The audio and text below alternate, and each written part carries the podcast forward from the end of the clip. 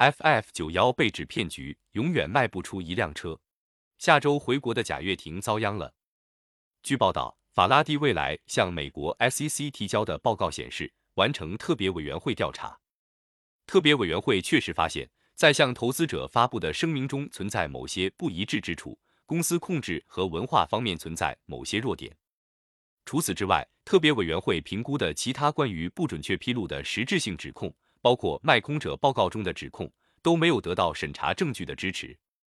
一同公布的补救措施包括：布莱恩·罗布里奇将卸任董事长，提名和公司治理委员会主席，成为董事会审计和薪酬委员会的成员；任命独立董事苏珊·斯文森担任新设立的执行董事长一职，并退出董事会审计和薪酬委员会。公司 CEO 毕福康，创始人兼首席产品官。贾跃亭将直接向斯文森报告，他们两人的年度基本工资将减少百分之二十五等。